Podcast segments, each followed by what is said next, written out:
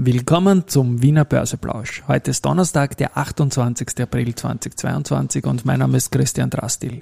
Ich werde morgen verraten, wer an den Überseebörsen als The Boss of Austrian Night Owls gehandelt wird. Das Motto beim Wiener Börseplausch ist natürlich auch heute wieder Market and Me. Hey, here's Market and Me, podcasting for equity.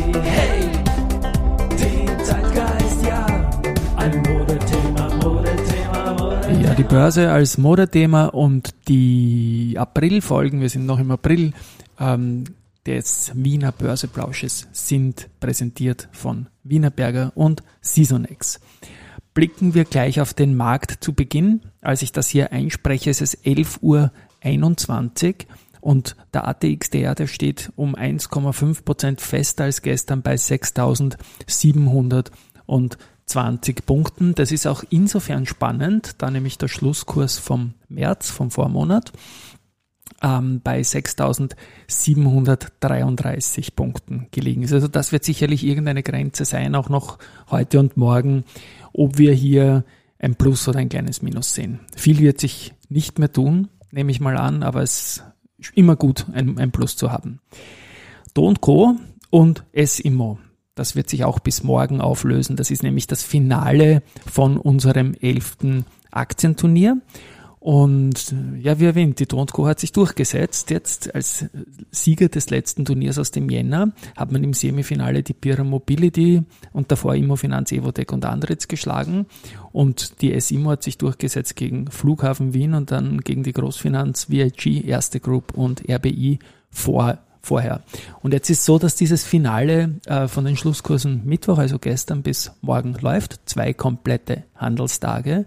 Und sollte Do Co. hier besser abschneiden als die SIMO, dann bleibt der Wanderpokal für immer bei der Do Co. haben wir schon gesagt. Doch, die SIMO hat was dagegen. Denn die SIMO, die hat gute Zahlen geliefert. Die hat sogar sehr gute Zahlen geliefert. Ist der höchste Jahresüberschuss ihrer Geschichte. Und es gibt ein positives Ergebnis aus der Immobilienbewertung von fast 200 Millionen Euro. Starke Liquiditätsbasis. Ich erinnere daran, wir haben ja diese Geschichte erzählt auch in den vergangenen Tagen, die haben ja mehr als 80 Millionen Euro aus dem Immofinanzpaket erlöst und so weiter und so fort. Ähm, optimistisch sind auch die Analysten. Und letztendlich ist jetzt natürlich die Frage, was hier mit der, mit der CPI ist, weil es wurde ja am 14. glaube ich, war das schon gewünscht, dass es eine außerordentliche Hauptversammlung gibt. Die CPI hatte die Anteile der Immofinanz jetzt auch an der SIMO und die werden da, ja, weil sie bei der Immofinanz auch schon einen Vorstand installiert haben und so weiter, werden die da sicherlich auch bei der SIMO tätig werden wollen. Und jetzt stellt sich halt die Frage, wie lange die, die SIMO das prüfen wird, ob es mit der OHV und, und was denn ein Angebot wäre, das auch angemessen ist für die Aktionäre. Und da dem Börsenradio-Interview mit dem Peter Heinrich der CEO Bruno Ettenauer was recht Spannendes gesagt. Ähm, man darf nicht grundsätzlich gegen eine Übernahme sein, wenn das Angebot adäquat ist und im Interesse der Gesellschaft und der Aktionäre. Das trifft auch im gegenteiligen Fall zu, wenn es nicht fair ist. Jetzt bin ich da sehr gespannt, wann die AOHV kommen wird, wann das kommen wird äh, mit der Stimmrechtsbeschränkung von 15 Prozent, weil die CPI hat natürlich schon weitaus mehr an der SIMO. Aber es gibt noch diese Beschränkung, deswegen die HV. Meiner Meinung nach ist die Sache trotzdem im Kurs jetzt mal einzementiert, eher mit einer Chance nach oben als nach unten. Und das wird natürlich auch mit diesen starken Zahlen für das Finale vom Aktienturnier äh, sehr, sehr spannend sein. Also es wird der Don't Co. nicht leicht gemacht. Auflösung dann morgen am Abend und morgen zum Mittag gibt es sicherlich hier in diesem Kino noch einen Zwischenbericht. Mit dem 1,1% Plus ist die SIMO heute aber nicht unter den größten Gewinnern, denn noch jemand hat Zahlen gelegt. Die POR. Die POR hat ähm, gute Zahlen geliefert, auch für, für 2021, hat das Ergebnis gedreht, Kosten gesenkt, verfügt über eine ho hohe Liquidität, sagt ähm, CEO Karl-Heinz Strauß. Ähm, der Umsatz ist um 11% gestiegen, das EBT ähm, hat ins Plus gedreht von minus 51 auf plus 85 und da ist sogar die Geldbuße drinnen. Dividende jetzt von 0,5 Euro je Aktie wird der HV vorgeschlagen. Die POR sieht sich weiter laut Strauß gut aufgestellt für die Megatrends Und ja, das ist in Summe, glaube ich, ein, ein gutes Zahlenwerk und 6% plus heute zu Mittag mal in Reaktion auf diese Zahlen ist eine logische Sprache drauf, eine erfreuliche. Die RBI ist zweitgrößter Gewinner mit 4,9% plus und da habe ich ja gestern erwähnt, ähm, dass die gemeinsam mit der Artico, also zwei Banken, äh, erstmals seit langem jeweils mit der Einstelligkeit im Kurs kämpfen. Das heutige Plus der RBI hat die Aktie wieder auf 10,9 Euro gebracht und auch die Artico ist noch nicht runtergefallen. Die steht bei 10,35. Es wäre wünschenswert, wenn das bei beiden Banken halten könnte.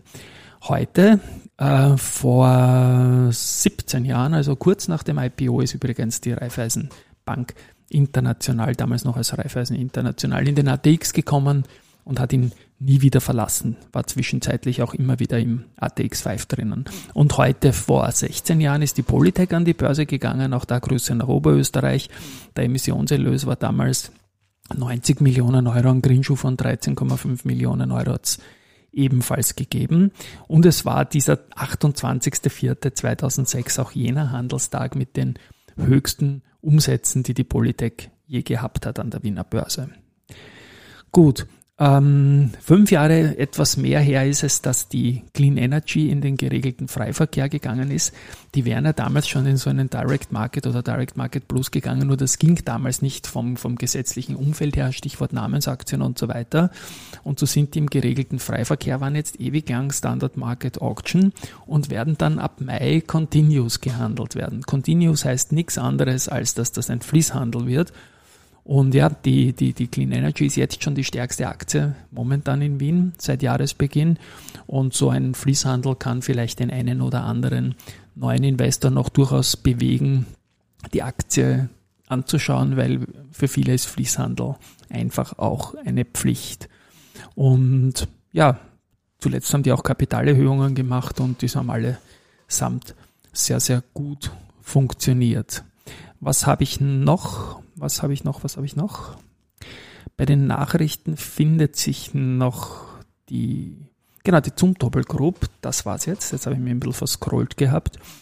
Die sind äh, in der Jahresbilanz des Europäischen Patentamtes im Jahr 2021 für das Jahr 2021 sehr, sehr positiv aufgefallen, weil nämlich die Technologiemarke Tridonic, die gehört zu Zumtobel, mit insgesamt 67 Patenten auf dem dritten Rang der europäischen Patentanmeldungen liegt.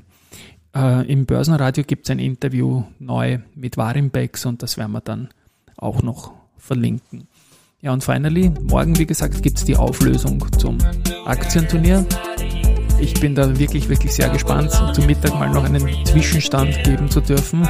Am Abend wissen wir dann, wer das gewonnen hat. Gut, Insofern sage ich mal Tschüss und Baba bis morgen.